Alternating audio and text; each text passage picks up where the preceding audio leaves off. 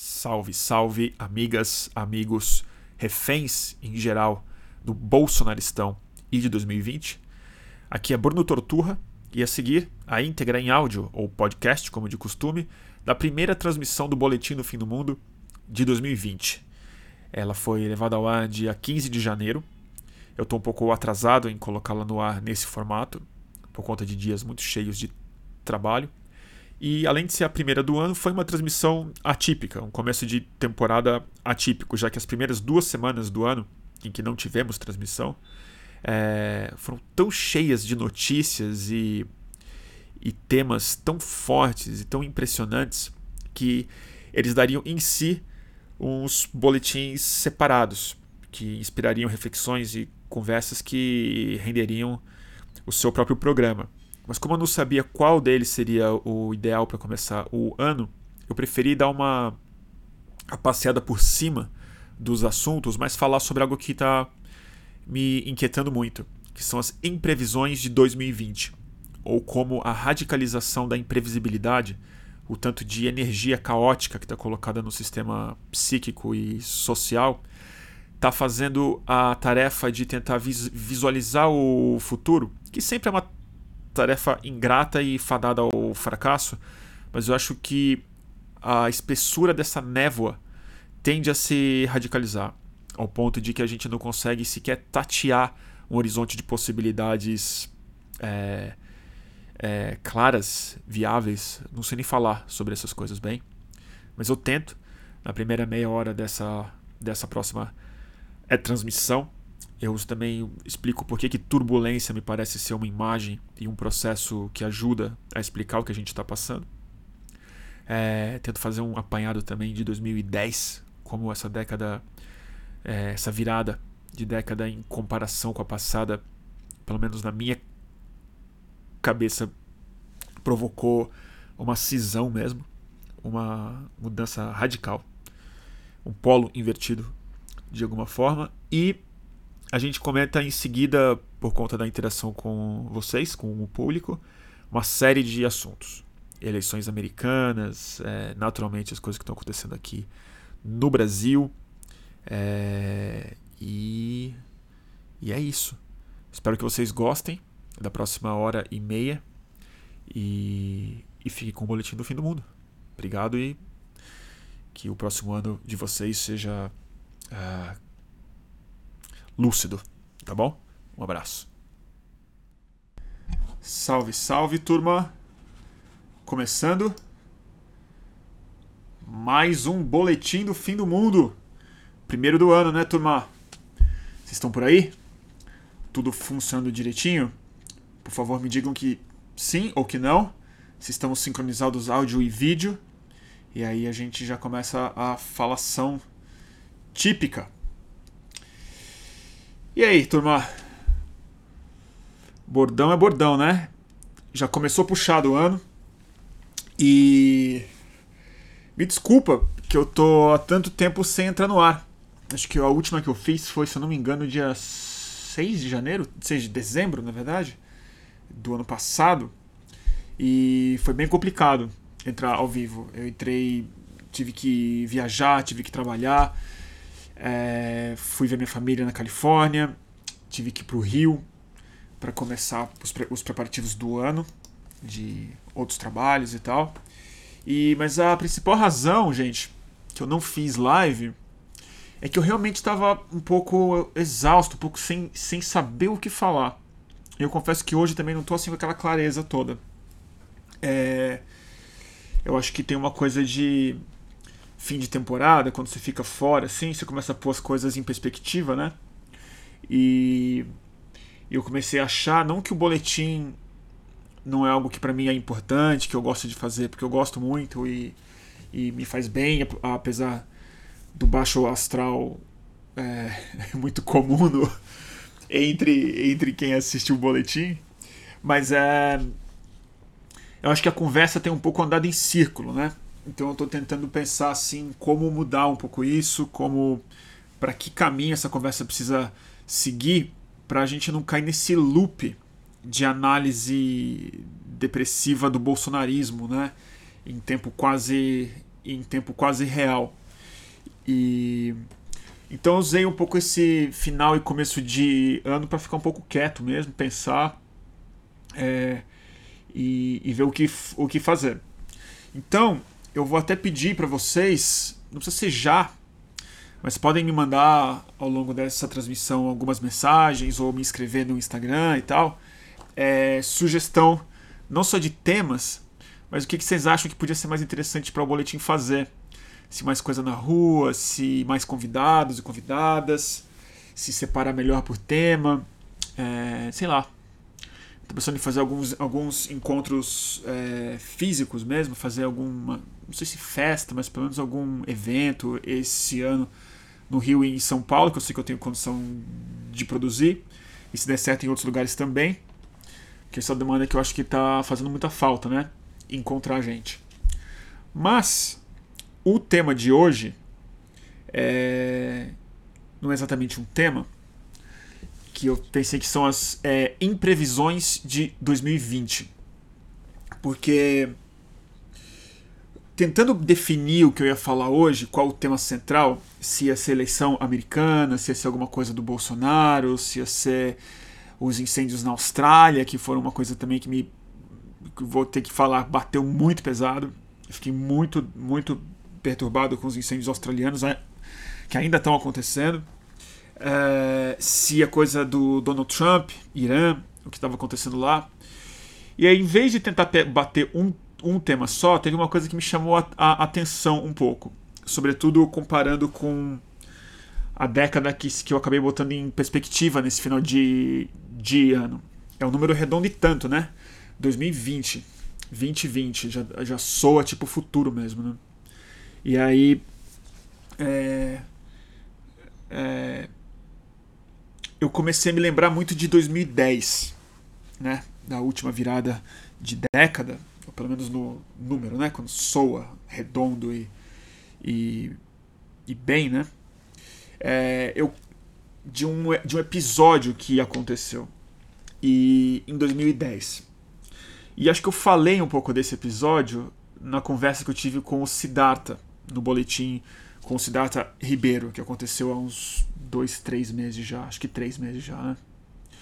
Quem assistiu talvez lembre, mas esse episódio me veio com mais força, que foi a eleição da Dilma em 2010. Foi quando ela foi eleita. E eu tava com o Siddhartha no dia da eleição.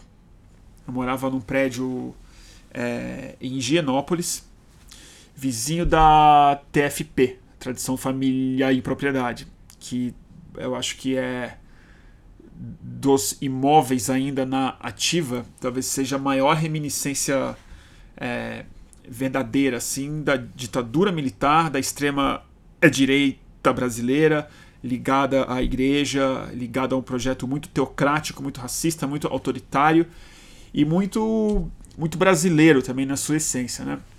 E a gente estava no terraço na manhã daquela eleição. E tava na cara que a Dilma ia ganhar. Era segundo turno. E aí eu lembro da gente tava no terraço assim, aí subiu. A gente olhou para cima assim, tinha um balão da Virgem Maria subindo assim da TFP. Eles soltaram o balão. E aí eu lembro da gente olhar assim e começar a rir, ao mesmo tempo com baixa astral, e como a gente começou a rir, falando, eles perderam já. Isso aqui é um canto dos cisnes de uma coisa antiga que está desaparecendo. E não que a gente fosse exatamente muito otimista com a eleição da é, é, é, Dilma.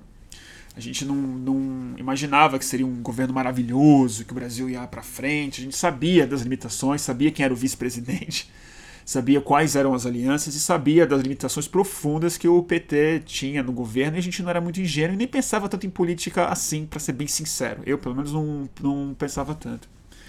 Mas tinha um horizonte, tinha uma perspectiva de, de uma próxima década que, em comparação com a que havia passado, era uma perspectiva, se não otimista, mas de um horizonte muito mais claro de caminhos que, que a gente conseguia ver que se fossem se, se a gente caminhasse por esses caminhos de maneira lúcida e desse sorte e tal, a gente ia conseguir resolver, ou conseguir avançar, ou conseguir enterrar uma série de coisas que, que, que aquele balão representava da, é, da é, TFP. E lembro muito bem também da capa da Veja que saiu naquele dia. Que foi uma capa que era o Lula de costas, que era o final do governo Lula, naturalmente. E era o governo, era o Lula de costas com um pé na bunda, com uma sola de sapato enfiada no, no na é bunda dele, assim, como se fosse um, como se tivesse tomado um chute. E ali a gente também riu, falou, nossa, que derrota, né? Como os caras não sabem, né? Eles, eles, eles, é o canto dos cisnes de um tipo de direita que foi derrotada mais uma vez, não pelo Lula, mas pela sucessora dele, por uma mulher que não havia sido eleita é, para nada antes disso, que era uma ministra, uma pessoa de confiança, mas aí não era mais sobre a pessoa, não era mais o caudilismo, era a continuação de um projeto político, de um grupo político que estava no poder naquela época. Mas mais importante do que o PT, mais importante do que a Dilma, é. Claro que o futuro é sempre muito imponderável. A gente nunca sabe o que vai acontecer, ainda mais em análise política desse tipo, ainda mais com uma perspectiva de é, uma década. Mas o, o, o que me bateu nessa agora, na verdade, é um sentimento, não digo oposto, mas é que a perspectiva que a gente tem agora ela é realmente a da radicalização da imprevisibilidade. Porque por mais imprevisível que fosse há 10 anos, a gente não tinha como saber no que ia acontecer, havia um caminho visível. O caos que pudesse entrar nesse projeto, os elementos estavam de alguma maneira lá, ou aonde a gente poderia estar, quais eram as perguntas a serem respondidas, quais eram os caminhos a serem interpretados e e mais do que isso, né? Parecia que um certo anacronismo reacionário, que uma certa caretice, que um certo projeto, esse projeto que a TFP representava, que a Veja representava, que muita gente representava naquela época, ele estava definhando de fato. Que ele ia se converter em algo diferente, mas não em algo tão anacrônico quanto que a gente viu emergir nos, nos 10 anos seguintes. E como no Brasil a é, reeleição e depois a remoção da mesma presidenta é, mudou a perspectiva completamente. E agora o que me bateu mais nesse final de ano e esse começo de ano, eu vou insistir no meu ponto, estou um pouco me repetindo, mas é é a radicalização da imprevisibilidade. O horizonte está completamente turvo. E o que eu acho que 2020 já colocou na mesa, é, em termos de tudo que eu já coloquei aqui, Irã, eleição americana, aceleração das mudanças climáticas, intensificação, isso é outro assunto que eu quero falar depois, mas é uma intensificação dos, dos vícios de conversa que a gente está tendo no Twitter e na rede social, que eu acho que estão se radicalizando também para um lugar onde a gente perdeu autonomia quase, é, a sensação que me dá é o que vai definir essa, essa, essa, esse, esse ano, possivelmente, mais do que a década, porque aí é muita loucura falar.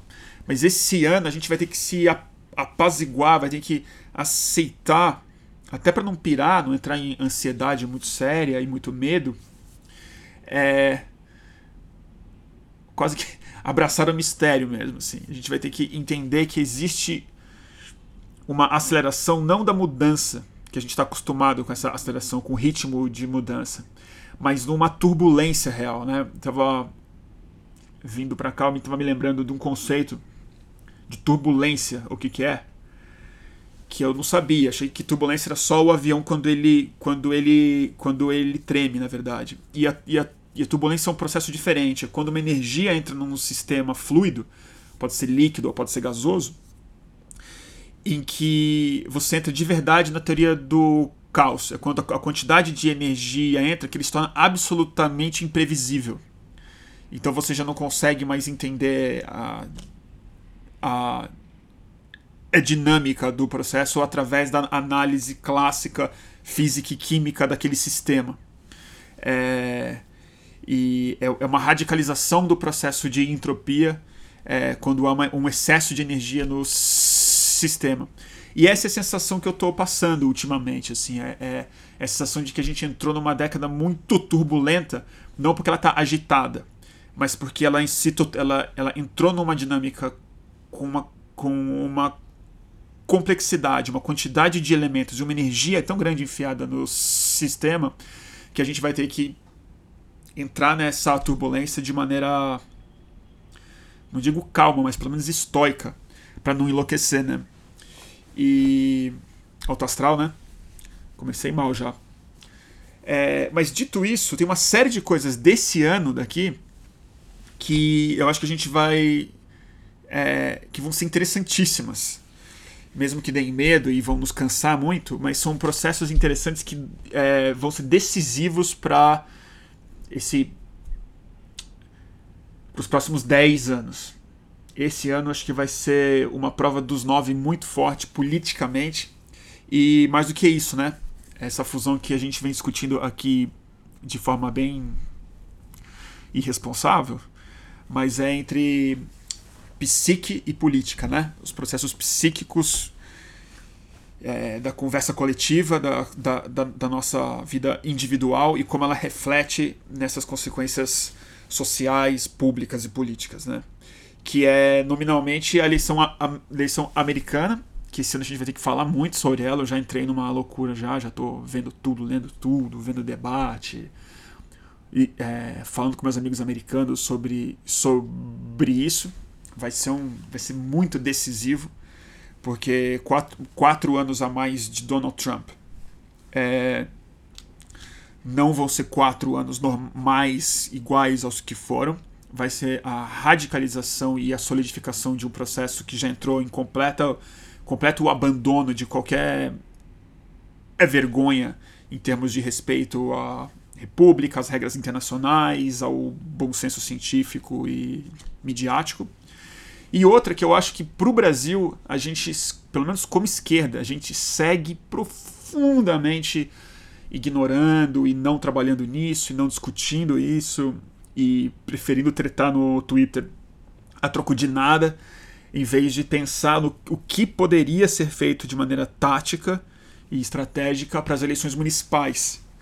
E eu não digo simplesmente para eleger gente interessante ou não deixar que a Joyce Hasselman ganhe a prefeitura de, de São Paulo ou coisa pior. Mas é.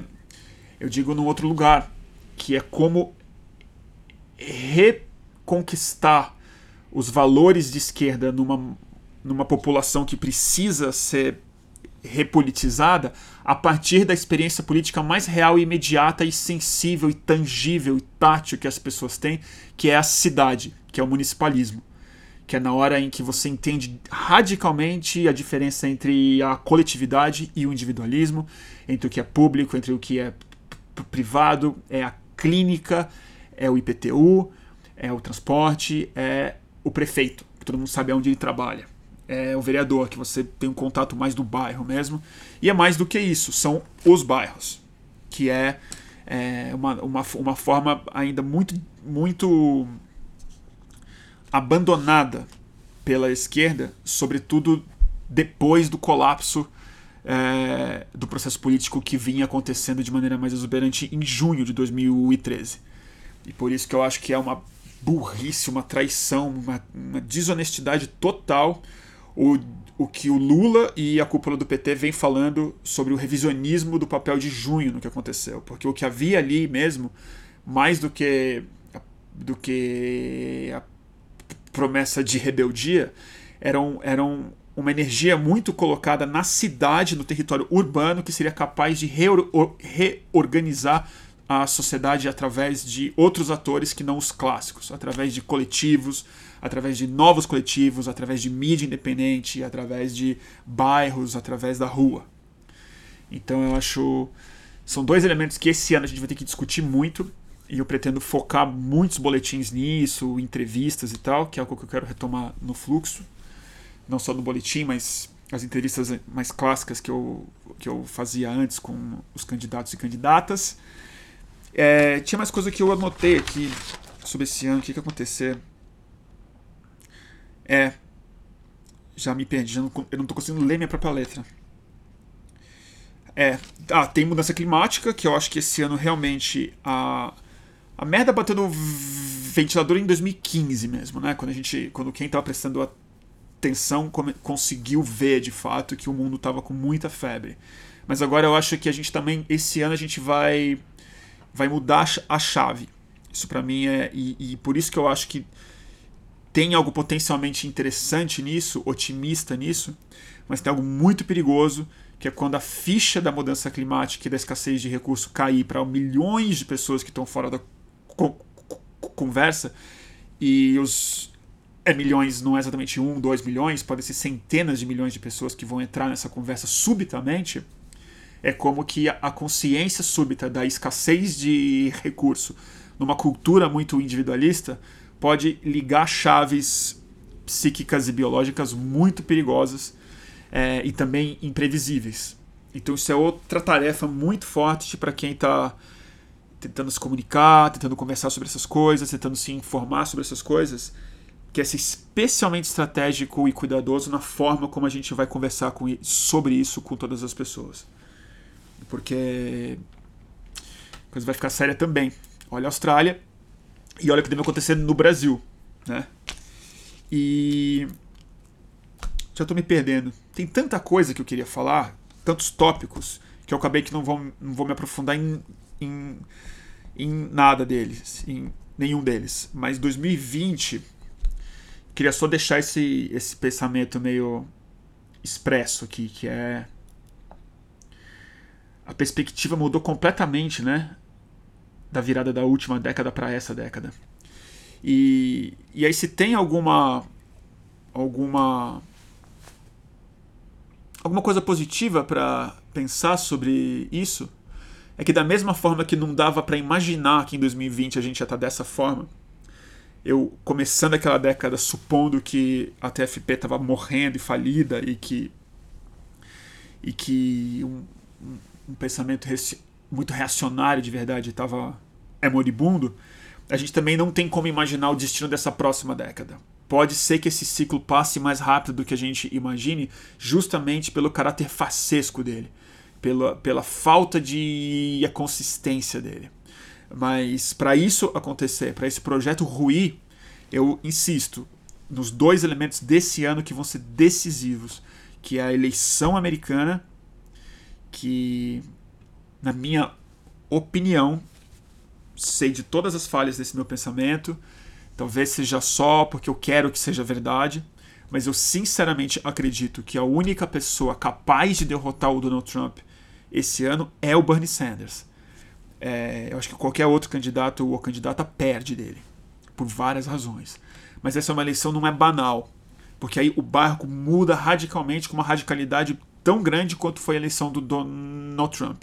São outras ondas de choque outros pânicos que vão se levantar no mundo, sobretudo na superestrutura do capitalismo americano. É a chance de uma nova consciência de massa que pode fazer frente com essa consciência de massa popular de direita que a gente viu aparecer no mundo e que não conseguiu se amalgamar como esquerda de alguma outra forma.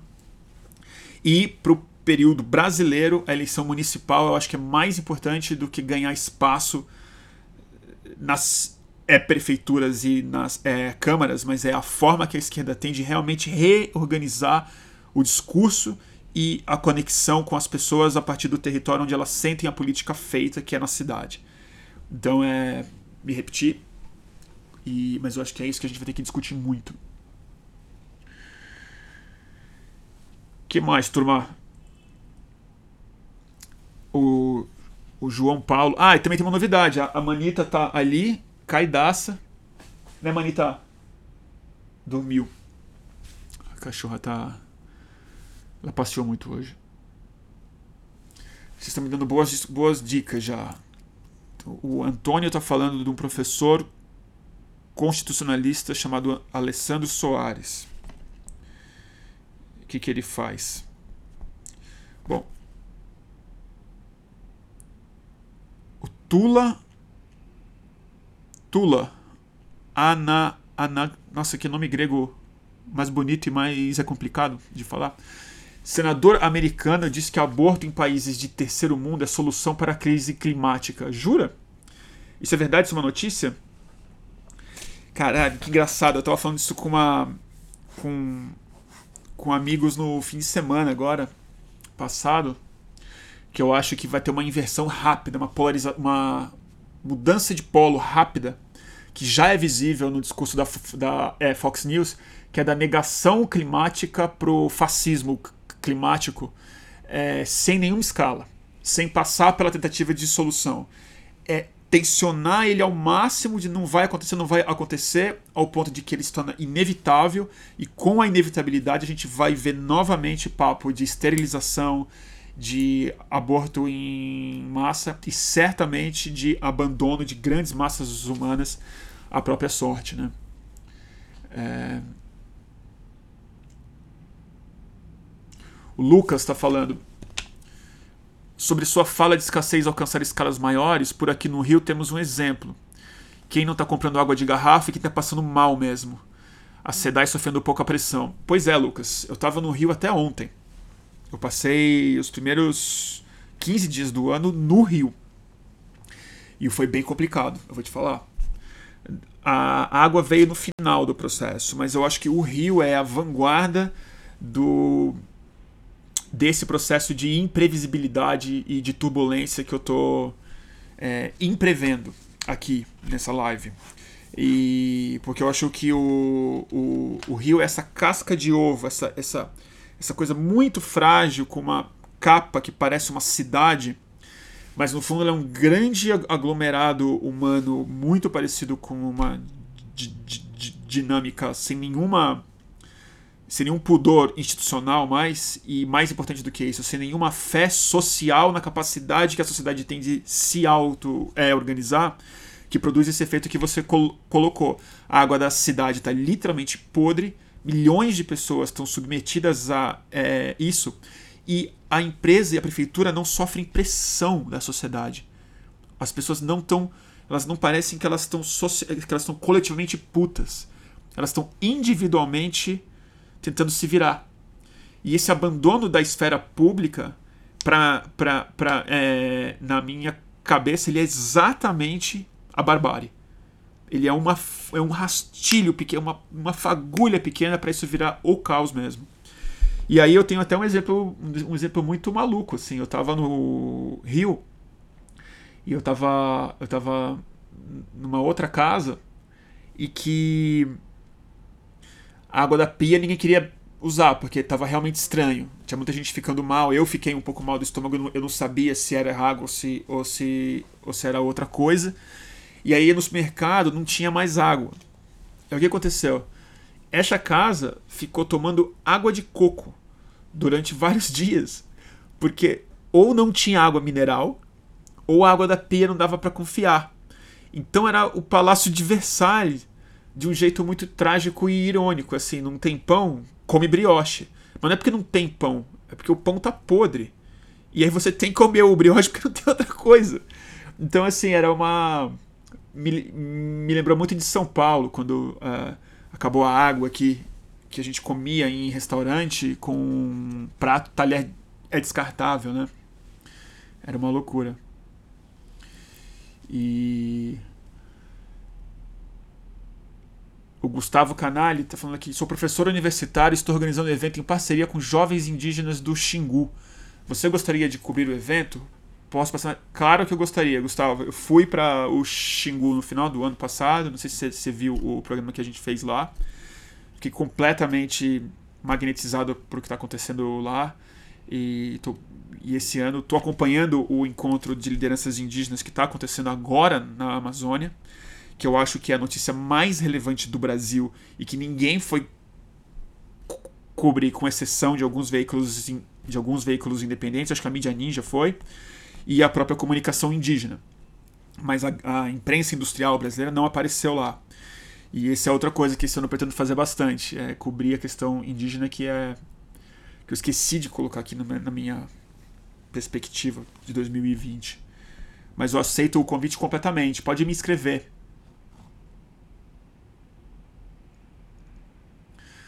Então tá, Gustavo, me escreve no, se, se tem, se tiver Instagram, me escreve, manda um inbox lá, tá bom? É...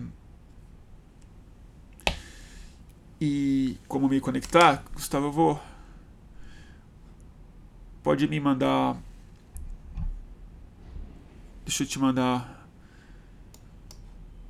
Como... Se você tiver Instagram, pode me mandar, tá bom? Deixa eu ver. É, a Selma tá falando um pouco da, dos motivos pelos quais a água do, do rio pode estar pode tá podre. Eu realmente não estou a, a, par disso e também eu pensei uma outra coisa que, que aconteceu que para mim é muito, muito didático, para não dizer sintomático. É, eu, uma das coisas que se radicalizou, junto com a imprevisibilidade, acho que é uma coisa tem profundamente a ver com a outra, é que a gente já está numa outra etapa da, da pós é, da pós é verdade, né? A gente já está num ambiente em que a verdade está totalmente diluída já, né? Ela já virou assim gás, né?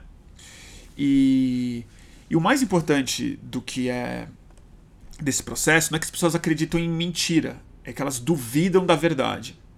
Isso é o mais grave. A, ela, é, a gente perde solidez de, dos, dos, dos fatos. E o que eu acho que está acontecendo agora não é que as pessoas não acreditam mais na verdade. É que a verdade ela parou até de ser é, demandada.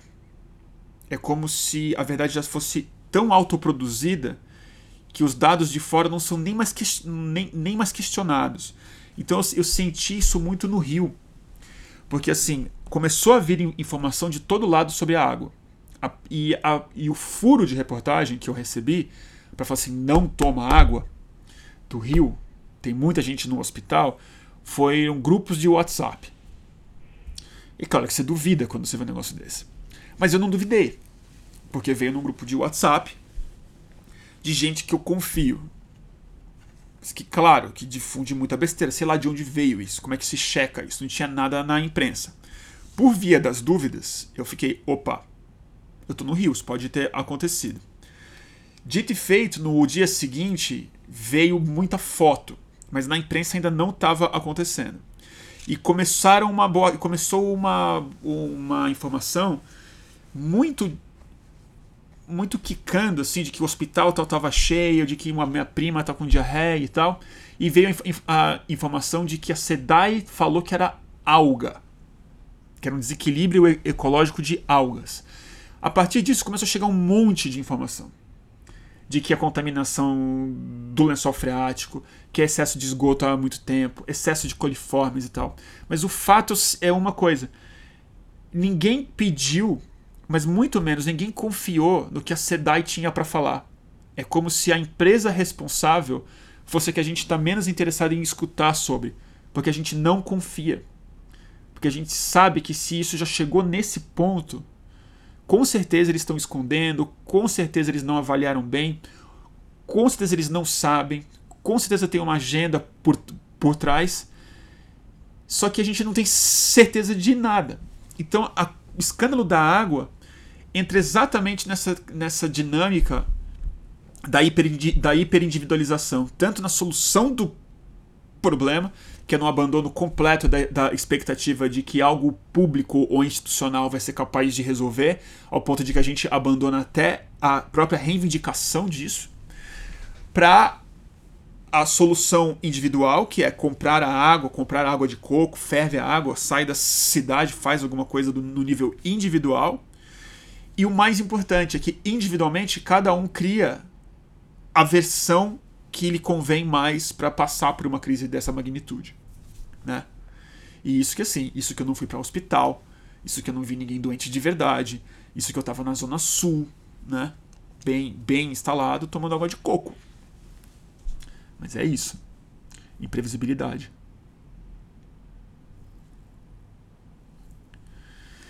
A Eva tá colocando aqui, tá concordando comigo. As pessoas não querem saber a verdade.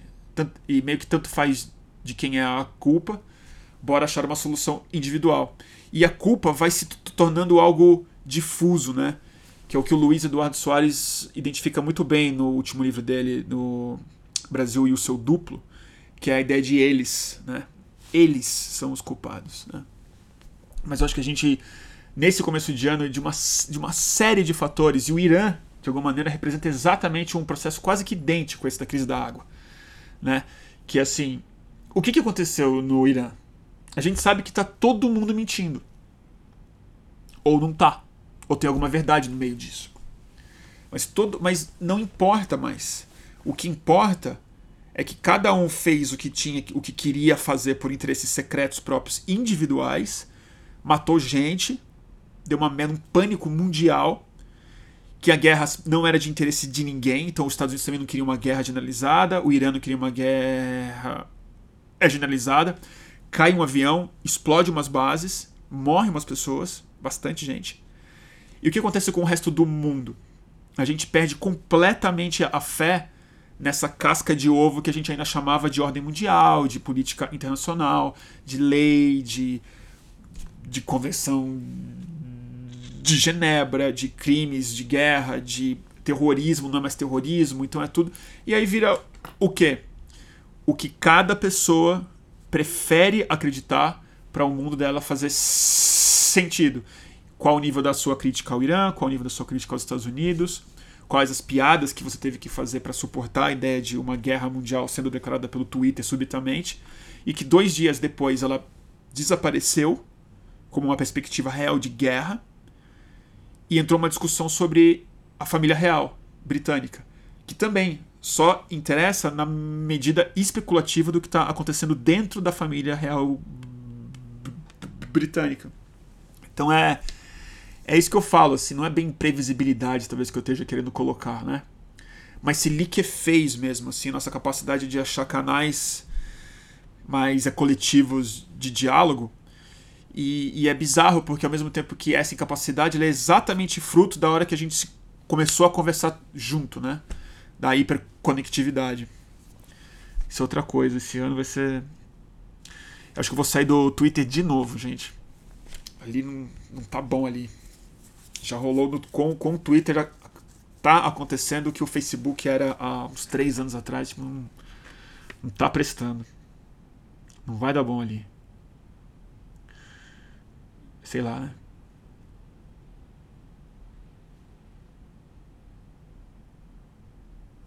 Deixa eu ver aqui. A Karen. E no caso da possibilidade de realmente serem algas, parece que rola uma topofobia onde é melhor acreditar que tem bosta na água do que ser um processo de reequilíbrio. Interessante essa visão, Karen. Pode ser, né?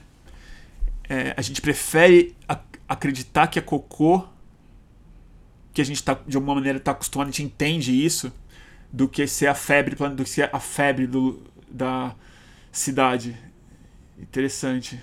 Reequilíbrio é uma palavra boa mesmo. Ó, o Davi me, me deu uma encorajada aqui. Ó. Saí do Twitter esse ano e estou 50% mais calmo. É...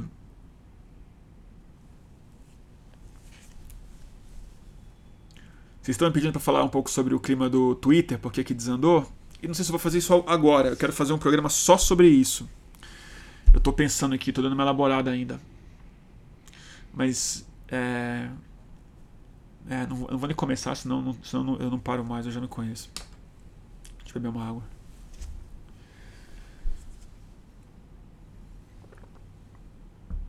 É... Deixa eu ver. É, o meu, o meu medo de, de sair do Twitter não é medo, né? É que eu saí uh, durante um tempo nesse último ano, 2019, e eu senti o um impacto muito grande na minha capacidade, por exemplo, de fazer os boletins. Porque apesar de eu ficar bem mais calmo e ter mais tempo para escrever e trabalhar, e, e, tocar violão, por exemplo, eu é, senti que é como se você tirasse o dedo do pulso do paciente, assim, tipo, eu perdi um pouco muito do boletim, dessa coisa, eh, também tem a ver com a produção de uma síntese na minha cabeça de, de muitos argumentos, de muitas vozes que ficam falando o tempo todo. E aí eu fico em diálogo com essas opiniões, às vezes boas, às vezes ruins, às vezes horríveis, esses processos que no Twitter eles são mais visíveis, que não são só endógenos do Twitter, mas que você consegue imaginar o que está acontecendo na cabeça das pessoas e, e as notícias, né? Porque hoje eu, eu só me informo de alguma maneira filtrado por timeline, então eu não, não entro mais em homepage e tal, não tenho mais esse hábito e eu sigo muita gente esperta que me informa sobre outras coisas. Então é, uma, é, um, é um abandono difícil, porque tem uma perda significativa de informação e de, e de subsídio para botar para botar coisa para fora mais tarde. Mas eu acho que eh, o saldo tende a ser positivo no fim das contas.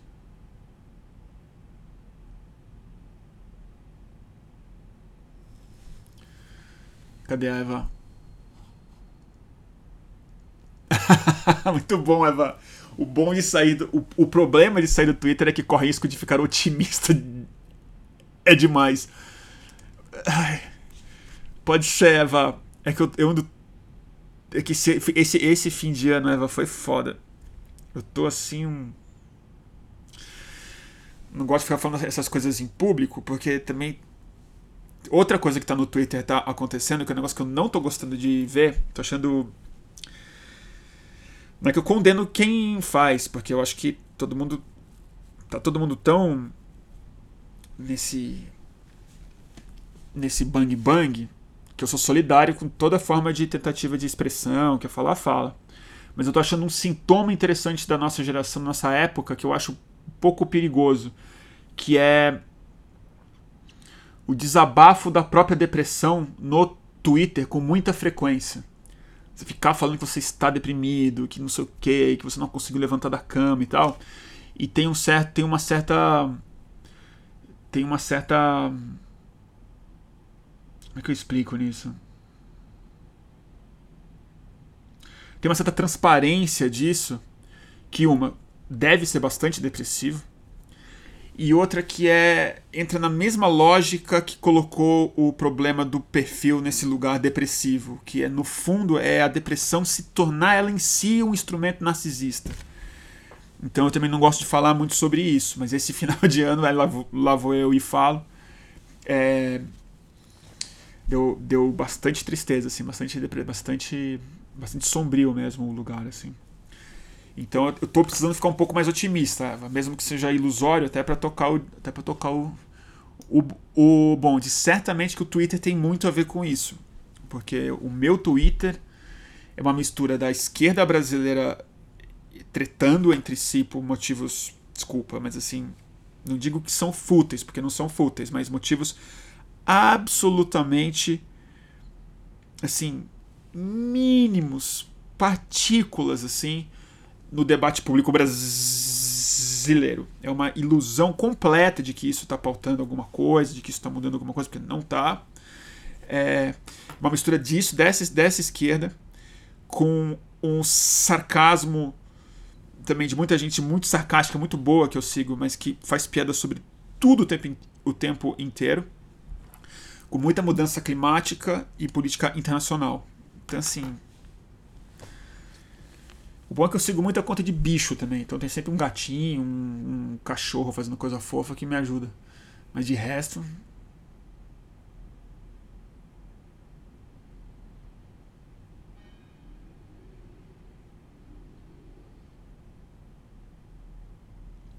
Mas aí eu, eu, mas eu, eu falei sobre as pessoas que ficam falando sobre a própria a depressão e eu insisto, gente. É, é, eu falo isso com solidariedade mesmo, assim, porque eu sei que é difícil.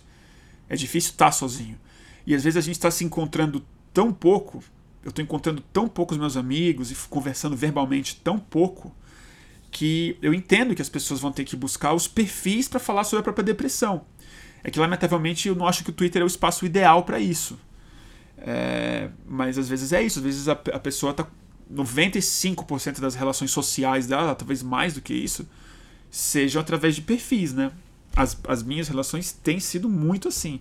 É WhatsApp, Twitter, inbox e tal, de vez em quando um telefonema rápido e muito pouco encontro, né? E, por exemplo, essa live agora eu tô caindo essa ficha assim. Eu tô eu tô falando aqui, mas nos últimos dias não tava falando, não. Tava em silêncio, assim, quieto. Falava uma coisinha rápida ou outra, um telefonema de cinco minutos e tal. E ainda isso aqui eu não conheço, né? Quem tá do outro lado e tal, mas é bem mais quente, é mais humano isso aqui, né? Porque tem expressão é verbal, tem tem, né? Tem tem a minha mão, tem minha minha gagueira, minha hesitação e tal, e tem vocês aqui.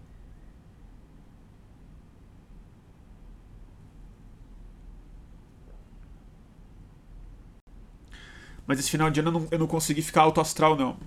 Apesar de ter feito uma das coisas que eu mais gosto na vida, que é. Eu fui com a minha irmã ver um show do Grateful Dead. E 2019 eu tinha visto também. Então, isso tem acontecido com muita regularidade todo final de ano. Eu acabo dando um jeito de ver o Grateful Dead. E aí, isso assim é uma, uma benção mesmo, né? E a minha missa do galo. É...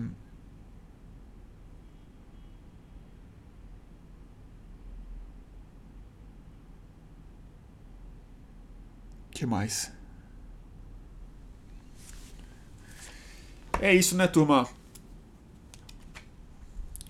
Eu vou. Eu acho que hoje vamos fazer uma live um pouco mais curta. Porque eu não vou encerrar já, não. Mas eu tô, tô um pouco enferrujado. E como eu falei, eu tava sem um tema específico para hoje. Eu quis dar essa. Esse, esse abre alas, né? Que são as imprevisões de 2020. O que, que eu acho que. O que, que não dá para saber que vai acontecer. Mas é isso, gente. Vai ter muita eleição americana esse ano, que eu vou cobrir bastante. Me pediram para falar sobre isso, né? Ah, minha irmã tá vendo.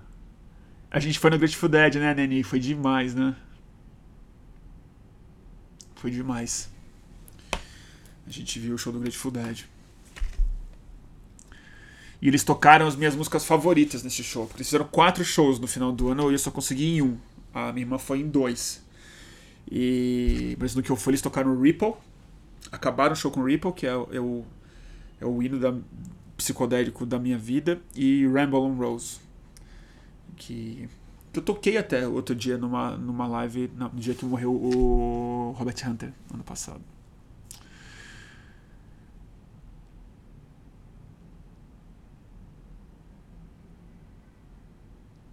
Que mais? Ah, tem o Democracia em Vertigem, né?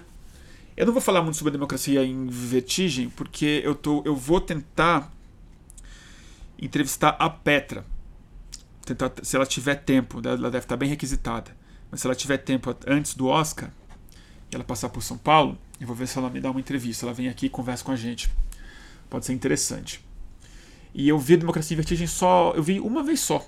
Eu confesso que eu estou em falta. Eu precisava rever esse filme depois que ele saiu no Netflix, porque eu vi ele antes de estrear. Eu vi ele. A Petra me mostrou o filme. Eu fui, lá, fui na produtora dela ver. Não estava finalizado ainda. E, e foi muito interessante a conversa, ver o filme e tal. Eu achei ótimo que ele foi indicado, ótimo. Eu vou torcer muito para que ele ganhe. Acho que tem uma função incrível. Evidentemente que eu tenho.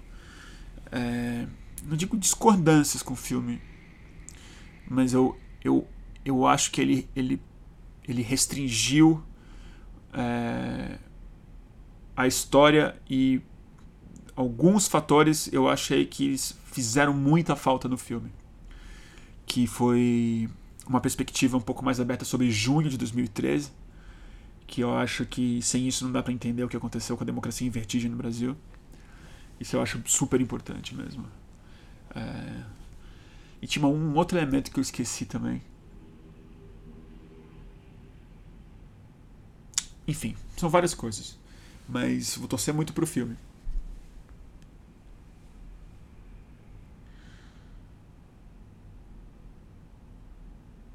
Ah, o Toffoli tá pedindo para falar sobre verdade e verdades, né? Cara, eu acho. Eu, eu entendo é, uma parte e aonde está a crítica de muita gente que critica o filme, que bate no filme, dizendo que ele é tendencioso demais, que ele manipulou e tal. Eu não acho que ele é um filme que manipulou. Eu acho que ele é um filme claramente com um ponto de vista que não é nenhum pecado para uma cineasta que fez um filme em primeira pessoa, narrando como e, e misturando a própria vida dentro do filme. Então isso não para mim não é uma questão. É, todos os outros filmes que propuseram fazer uma análise sobre o que aconteceu são filmes de qualidade muito pior, muito mais é, com um ponto de vista que já vai para o que é desonesto mesmo, como o filme do MBL, é, narrativas muito autocongratulatórias.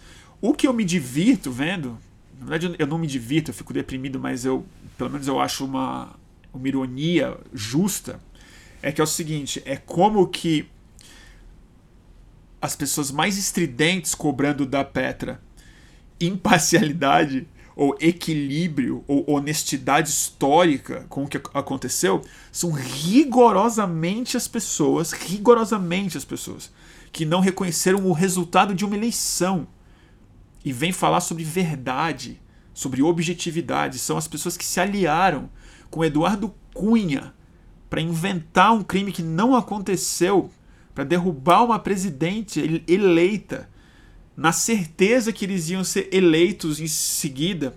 Então, PSDB, Alckmin, Écio Neves, FHC, o grosso dos editores da imprensa brasileira, um monte de jornalista e colunista cínico que agora vem questionar a qualidade do filme ou a, ou a objetividade do filme, que passaram anos omitindo, omitindo, omitindo, escrevendo coisa injusta, destacando o adjetivo e em parceria com, com o procurador Picareta, vem agora cobrar imparcialidade de uma cineasta falando em, em primeira pessoa. Então é muito legal ver isso. Ver escancarada a hipocrisia das pessoas e mais interessante do que isso, que é ver elas humilhadas agora no espaço onde mais é caro para essas pessoas, que é numa certa elite cultural internacional. Então eles vão espernear aqui no Brasil, mas é foda porque pro olhar exterior, mesmo que a Petra tenha sido tendenciosa através da posição política dela, a Petra não mentiu, a Petra não construiu uma ficção em cima dos fatos históricos brasileiros. Ela apresentou a versão dela. Outras podem ser apresentadas. Mas o mais interessante é que, mesmo sem a Petra, para um gringo, olhar o Brasil de fora é muito mais transparente do que de dentro para fora. O brasileiro perdeu a capacidade, pela identificação pessoal com a versão da história que ele era mais cara para se manter dentro de uma ideia de homem de bem e tudo mais. Mas para um gringo, olhar o Bolsonaro, boa sorte quem tenta convencer que não, que o Bolsonaro é, não é bem fascista. Os caras veem, tá na cara o que, que é. E tá na cara que foi um golpe mesmo, e tá na cara que, que a Dilma não tinha que ter sido removida. E tá na cara que o Eduardo Cunha é um picareta completo, que o Écio Neves era um, era um, um, um boçal e que a nossa imprensa é totalmente concentrada na mão de cinco famílias mesmo. Fazer o quê? Então, boa sorte pra Petra. Espero que ela ganhe o é, Oscar. É um ano importante para isso acontecer, porque o cinema brasileiro está de fato jogado as traças na sua melhor fase. Os caras conseguiram realmente assim implodir a pouca solidez econômica que essa indústria é, tinha no Brasil, numa hora que depois de muitos anos de é, incentivo ele estava chegando num lugar de mais maturidade, de mais autonomia. Então acho mais importante ainda que esse filme ganhe e tomara que ele ganhe mesmo. Sempre sabendo que o Oscar é Oscar, né? Oscar, no fundo, é uma premiação meio. É importante, tudo legal, uma honra e tal, mas é uma, uma premiação que eu, pelo menos, acho meio de quinta, assim. Pelo tipo. É, mas é super importante, é um, é, um, é um mérito muito grande, ainda mais em documentário. Mas os últimos anos eu, eu, eu vejo o Oscar mais para passar raiva do que para ver o, qual filme é bom, né? Porque, putz. Mas sei lá, isso, isso é o meu gosto.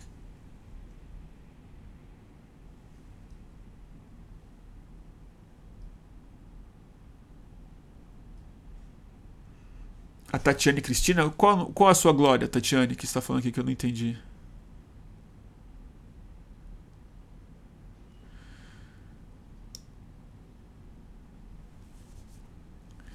Enfim, mas eu digo isso, eu vou, eu torço muito pro filme, acho que vai ser maravilhoso se ele ganhar. E eu nem vi os outros filmes, eu nem vi os documentários, mas eu torço para o Democracia em Vertigem, com certeza. Quero que a Petra ganhe, faça um discurso bom, entendeu? Que o mundo inteiro veja o filme, entendeu? E que a direita ridícula brasileira fique cobrando coerência, é, entendeu? Falando para si mesma, escrevendo nas colunas que ninguém mais lê. Foda-se.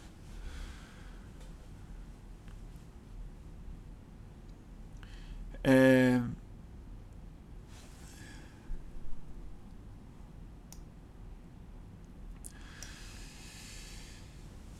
que mais? Bruno, chama o Cláudio Prado em 2020. Com certeza vou chamar. O Leonardo Nicolai tá falando aqui. Pois é, eu tô tão em falta com ele.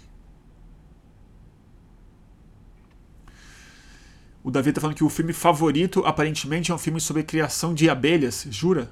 Eu quero ver esse filme. Eu amo abelha num nível. É... que mais?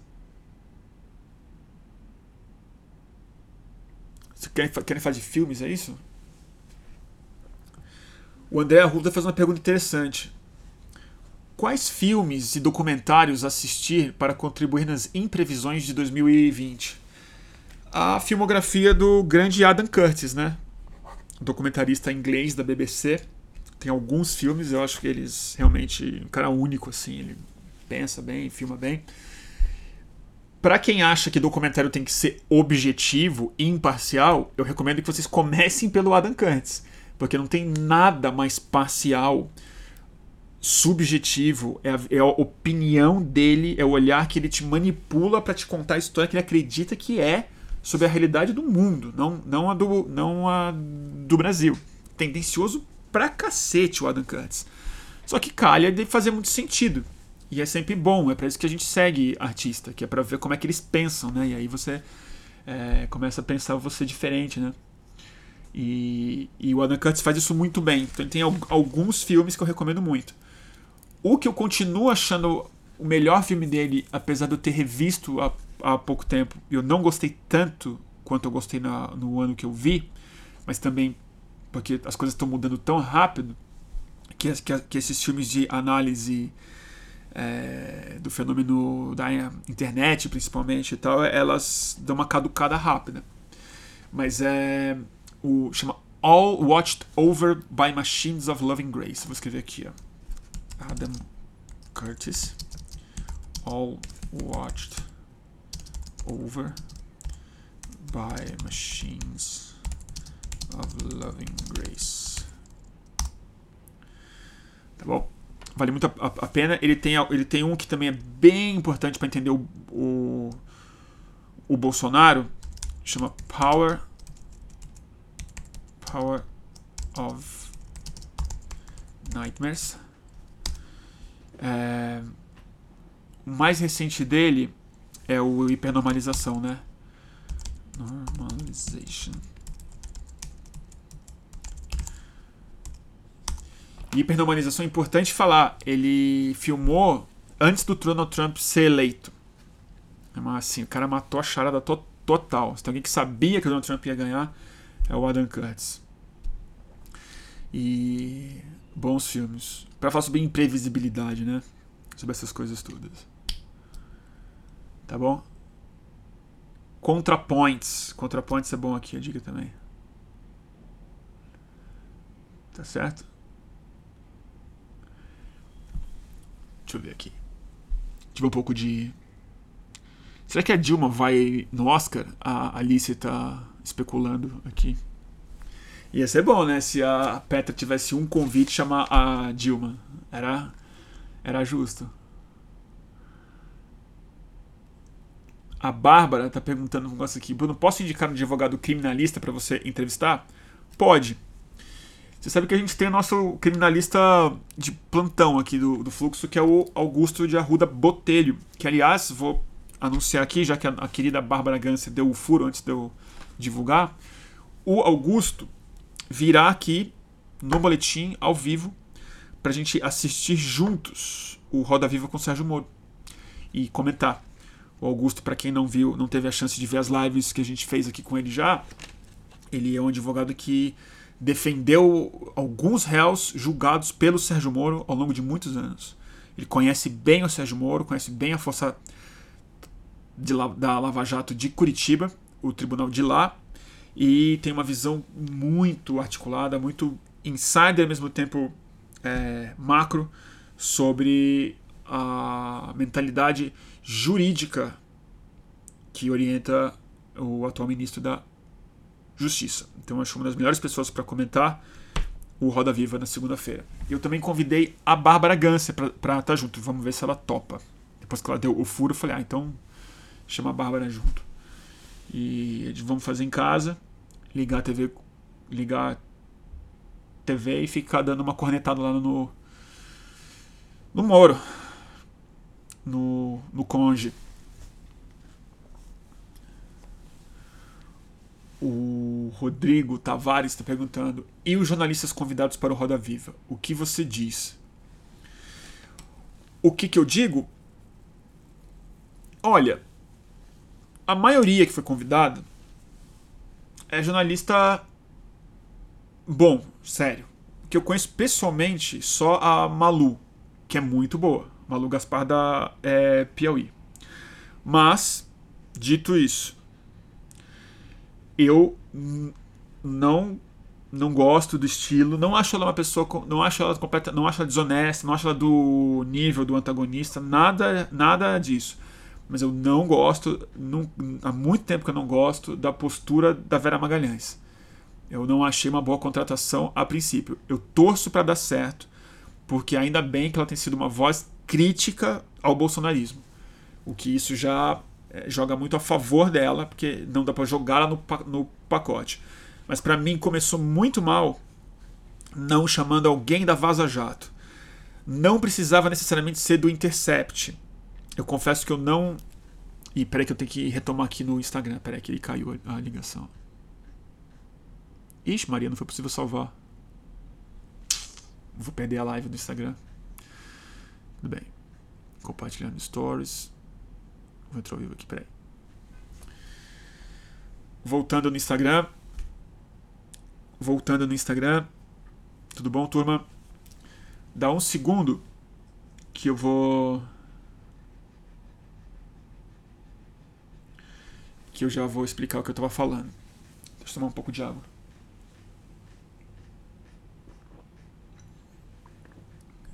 É... Seguinte, eu tava falando por que eu acho que a Vera Magalhães errou na escalação. Eu acho que não necessariamente eles precisavam ter chamado alguém do Intercept. Eu entendo talvez um pouco a escolha de não convidar alguém do Intercept. É, eu, eu convidaria. Eu convidaria o Glenn. É, eu acho que é um erro é,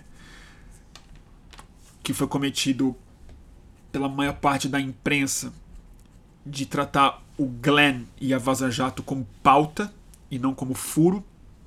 Isso aconteceu algumas vezes nos últimos anos, sempre que a imprensa independente causa muito, ela é tratada como pauta, não como colega. E a prova disso foi como o Glenn foi tratado no Roda Viva.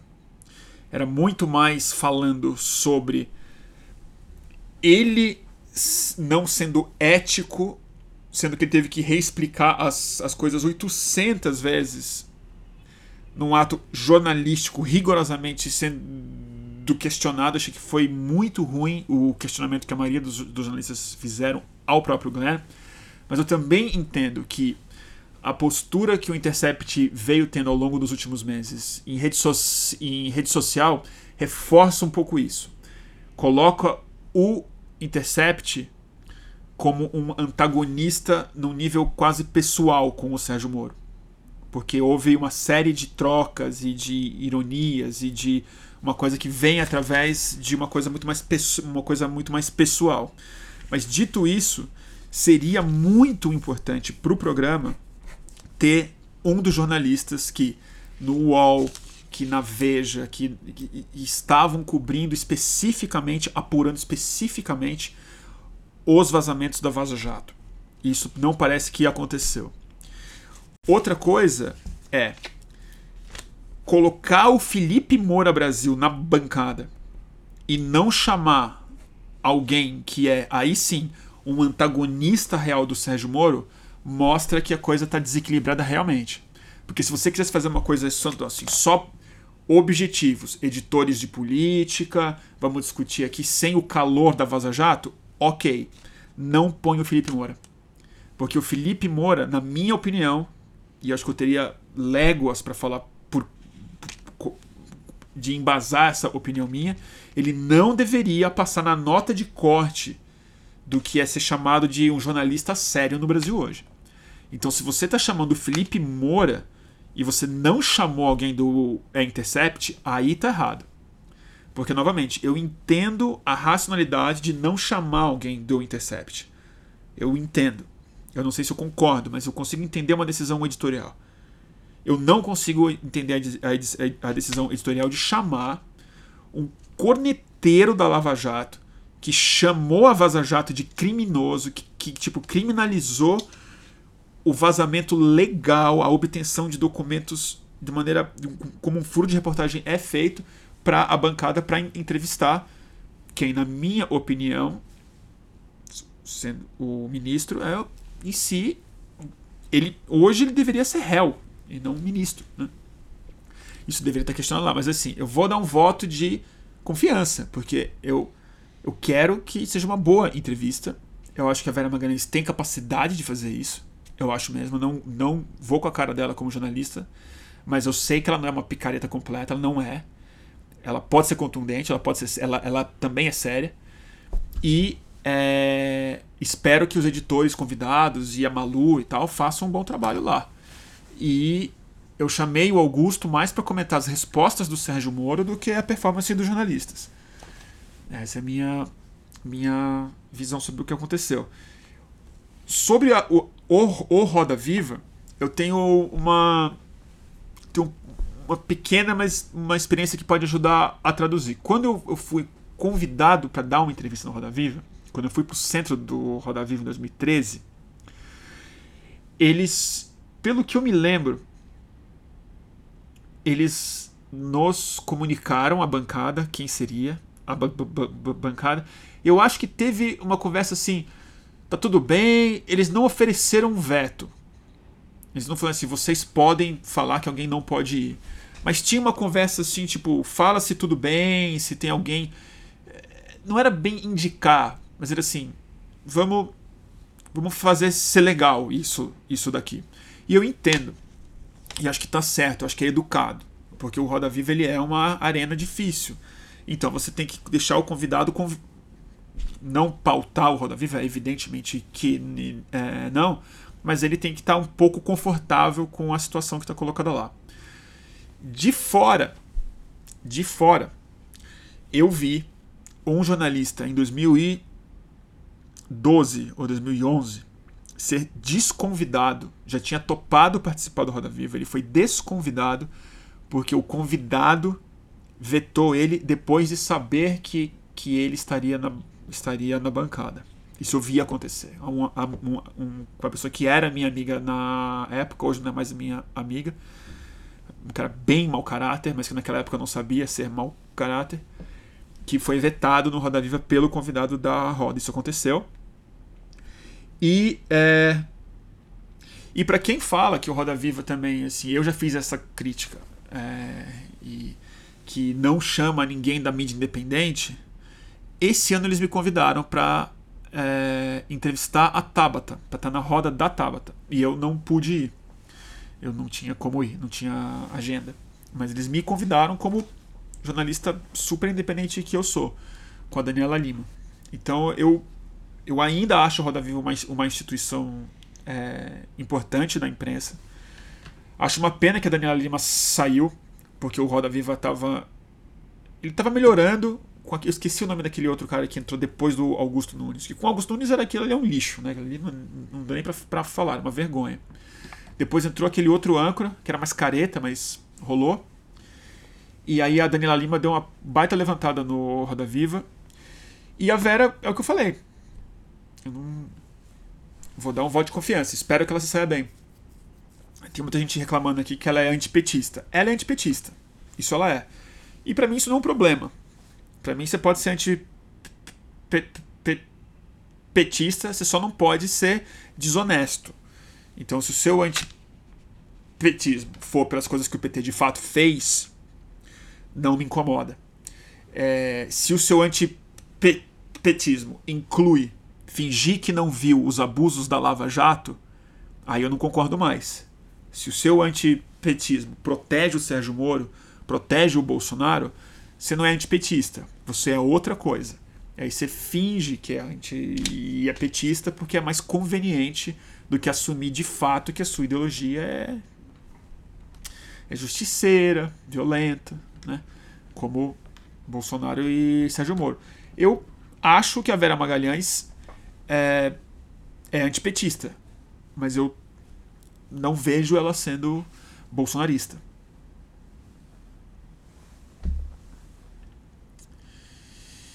É isso.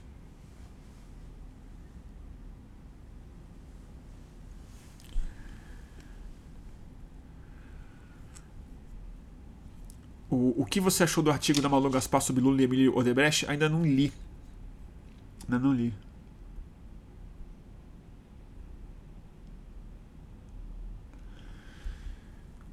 Ricardo Lessa. Isso aí, Ricardo Lessa. O, o, o, o Ricardo Lessa. É, depois eu falei comentário, mas deixa pra lá. Você é antipetista? Pergunta a Vera MQC. Não, não sou antipetista. Eu, eu eu sou antipetista. Tem, tem, tem petista que acha que eu sou antipetista. Não sou. É, eu votei no PT no segundo turno de todas as eleições. É, votei no Haddad no primeiro turno para a prefeitura de São Paulo, não para a presidência. Para a presidência eu votei no Ciro Gomes. É, mas eu não sou eu não sou petista. Eu não sou petista. Certamente não. Eu quero acreditar que eu tenho uma visão. A minha visão objetiva sobre o que eu sinto, acho e, e penso sobre as qualidades e os defeitos do PT. É, eu confesso que quando eu volto de Belo Monte, por exemplo, quando eu fui para Altamira, eu voltei é, com uma mágoa muito maior do que eu tinha do PT. Porque acho que se eu fosse paraense, se eu morasse em Altamira, era capaz que eu fosse antipetista. Isso com certeza. Mas eu não não estou disposto a abandonar meu meu bom senso para adotar ou ter raiva de um partido político.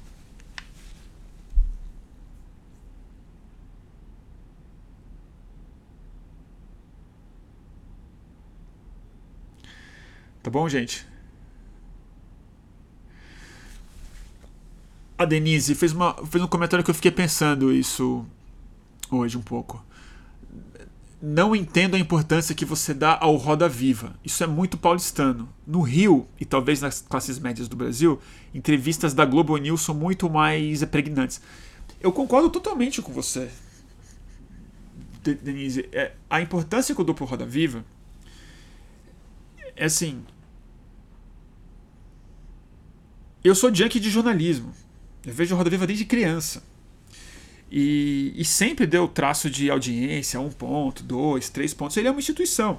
É que nem lê editorial. Eu leio o editorial. Ninguém lê editorial. Quem lê editorial é público de editorial. É tipo gente que coleciona selo, gente que. né?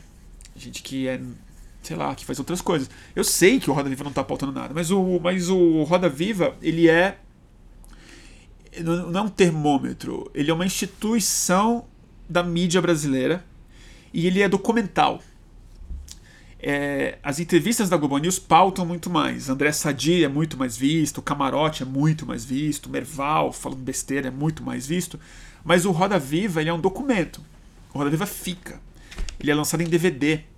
Então, uma outra coisa que eu faço, além de ver o Roda Viva na segunda-feira, eu vejo com frequência rodas, os roda-vivas do, do passado. Roda-viva do Quércia, do Lula, do Milor Fernandes, do impeachment do Collor, roda-viva do Brizola, roda-viva do Maluf, roda-viva de artista. Então, assim, eu vejo roda-viva, vou fazer o quê? E, assim, E aí muita gente fala, ah, você dá muita importância para o Roda Viva. Gente, eu tenho um canal de YouTube que é, entendeu? Pequeno. Poucos mil views de vídeo que eu, que eu, eu faço. É uma turma que me assiste. Então, assim, quisera eu ter uma coisa do Roda Viva. Fazer o quê?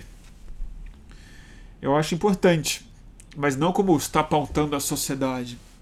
Agora, num, num, num nível mais fundamental, é, o Roda Viva é meio que nem a MTV. MTV ninguém via. MTV dava audiência baixíssima. Mas por alguma razão, ele pauta, ela influencia. Ela ba ele bate num lugar que tem consequências. Então, é, eu vou te dizer, eu fui no Roda Viva uma vez como entrevistado audiência muito mais baixa do que qualquer coisa que estava passando na rede TV na mesma hora. Você não tem noção do impacto que teve na minha vida. Assim, da, até, até hoje, a gente fala comigo no meio da rua, é uma loucura. Aquela audiência mínima. Mas ele, de alguma maneira, ele tem relevância. Ele é, ele é importante, o programa é importante. Não era com Augusto Nunes. Que aí eu parei de ver mesmo. Mas agora ele voltou a ser.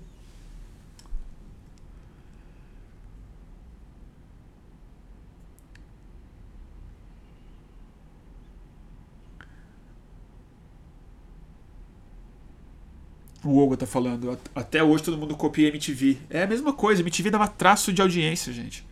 E pautava o, o país inteiro. Foi fundamental para tudo, para cultura, para vídeo, para música brasileira, para pro, pro audiovisual. Então nem se fala. Gerações de pessoas é, foram passaram ou tiveram muito influenciados para filmar, dirigir, ser diretor de arte.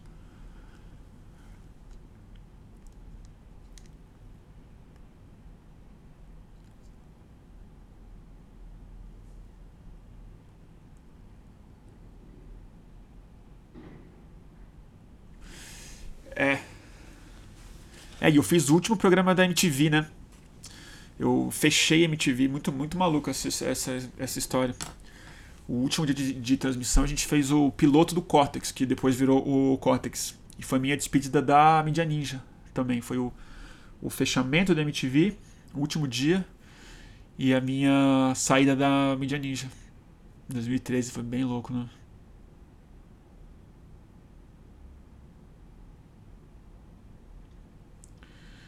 Tá bom?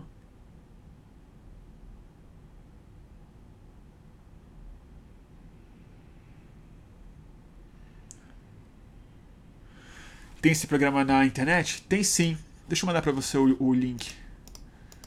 Quem quiser ver. É... Eu, pus no fluxo? Acho que eu pus no fluxo sim. Deixa eu ver.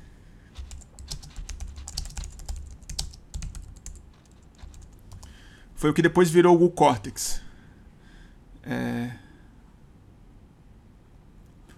é, não tá nem no fluxo. Engraçado, tá no meu canal pessoal. Quando eu não tinha nem o fluxo ainda, pra vocês terem uma ideia. Eu tava saindo da mídia ninja, mas eu pus no meu, no meu canal antes de ter o fluxo. Aí eu, aí eu fiz esse programa e acho que é, dois meses depois eu, eu aluguei o espaço que virou o Estúdio Fluxo. Foi, foi, a, foi a minha saída aqui. Não, eu não trabalhei na MTV. Eu. Uma longa história. Mas o link tá aí. É um programa longo pra cacete. Passou 100 cortes. É, que foi a minha condição de fazer. Minha da Suzy, que, que na verdade bolou o programa foi a Suzana, que trabalhou na MTV. Ela trabalhou no comecinho da MTV. Ela fundou a MTV. Eu nunca trabalhei. Mas a gente fechou a MTV. a gente fechou.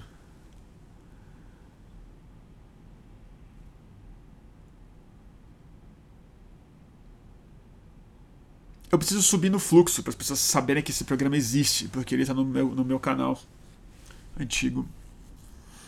Postei aí, quem, quem quiser assistir. A gente vai no acervo, é uma loucura. Super legal esse programa.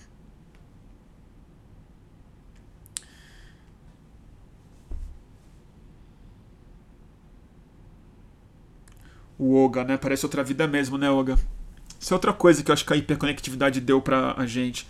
Essa, essa retrospectiva que eu fiz na minha cabeça no final do ano, eu acho que o ambiente de informação mudou tanto, né? Acho que o smartphone foi uma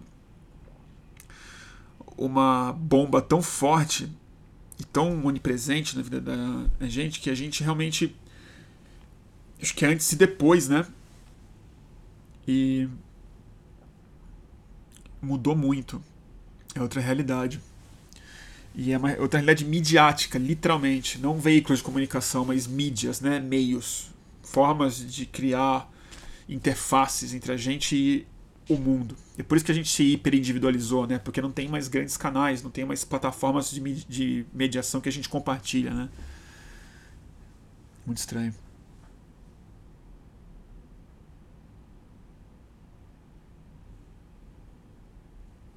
Tá bom, turma? Roda Viva do Celso Amorim, o Arthur tá lembrando aqui. Esse eu não lembro, sabia? Acho que eu preciso ver, tá vendo? É por isso que é bom o Roda Viva. Agora eu vou dar um Google, vou ver o Roda Viva do Celso Amorim. Que é outro cara que, aliás, é bom lembrar. Era um dos meus objetivos esse ano, era entrevistar o Celso Amorim.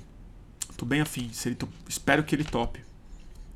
Tem uma amiga que conhece ele que acho que pode me ajudar nessa, nessa, nessa ponte. Eu preciso pedir esse favor. Tá bom? Tá bom, turma? Então, eu quero dar nossas dicas de livros, né? Fazer o quê? É, eu prometo, bom, já anunciei o próximo, a próxima transmissão, né? Vai ser com Augusto de Arruda Botelho, vendo Roda Viva com, uh, com o Sérgio Moro. Tomara que a Bárbara Gância top, a gente faz uma coisa um pouco mais coletiva e dinâmica. E. Me perdi agora. Viajei. Ah, talvez eu faça um outro essa semana. Vamos ver. De repente, sexta-feira tem alguma coisa que, que, que aconteça, ou vem alguma luz e eu faço uma live, mas eu não vou garantir. E é, prometo que esse ano o boletim vai se diversificar mais. Vai ter mais convidado, vamos tentar abrir mais os, os temas. Já estou me sentindo bem mais tranquilo agora no final da live do que estava no começo o que prova que para mim é terapêutico mesmo. Então agradeço a audiência, porque ela no fundo me ajuda a desopilar, tirar o. raspar o, a craca dos neurônios. E eu quero dar duas dicas de livros, de, de edições de luxo que, que saíram agora no começo do ano, de dois grandes clássicos que dialogam muito entre si.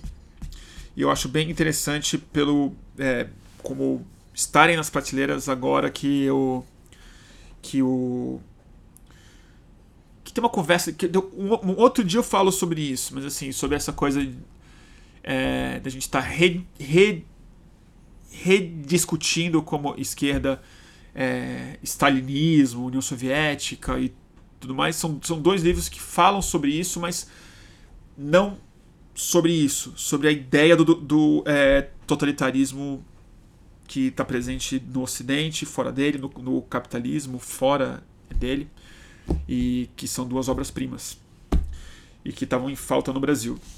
Primeiro, uma edição muito bem feita da Carambaia, que do arquipélago, arquipélago Gulag. É, eu já tinha lido esse livro em inglês, ele é super grande e ela já é resumida essa edição, porque o, o a edição original é, são dois livros desse tamanho aqui, escrito por esse cara que eu nunca sei falar o nome dele, Alexander Solzhen, não sei falar o nome russo, já tentei, não consigo, eu, eu me enrolo, mas que é a experiência de um grande escritor, de um cara que é realmente muito sensível, muito uma grande reportagem, uma análise psicossocial, autobiográfica, de um cara que ficou preso numa das gulags stalinistas, no governo do Stalin mesmo. Um cara que era um socialista, era um comunista, acreditava no regime. E, e mostra o que, que acontece. E o arquipélago, né? Que é muito interessante como ele conta desse sistema de prisões e campos de concentração, de trabalho forçado, que eram não eram reconhecidos, eram secretos, então era um arquipélago. Ele se sentia, ele sentia que era uma rede de ilhas dentro de um país sólido. E o relato é, é muito duro ler esse livro, mas ele é importante pelo menos de ter, de consultar, ler um capítulo e tal, a gente lembrar, né, que aonde que aonde que o autoritarismo bate de verdade, né? Que é na vida das, na vida de pessoas e famílias e, e gente que existe, né? É, as coisas não são todas macro, né? Elas, elas, elas se realizam sempre sempre dentro da vida de alguém. E o outro que é uma edição de luxo também, super legal. E acho que esse foi o livro que eu mais li nos últimos anos. Eu, eu reli esse livro umas três vezes nos últimos cinco anos. E cada vez que eu reli, o mundo está cada vez mais. Acho ele, ele, ele, ele lê o mundo que a gente vive de formas completamente diferentes ao longo desses últimos cinco anos. E a Companhia das Letras soltou uma edição de luxo do 1984, do grande George Orwell. O, também eu falo que dialoga muito com esse porque ele é ele é um visionário mesmo. Ele nunca foi preso no campo de concentração e tal, mas ele, como um socialista, marxista, ex-comunista, lutou contra o fascismo voluntariamente na Guerra Civil Espanhola e tal.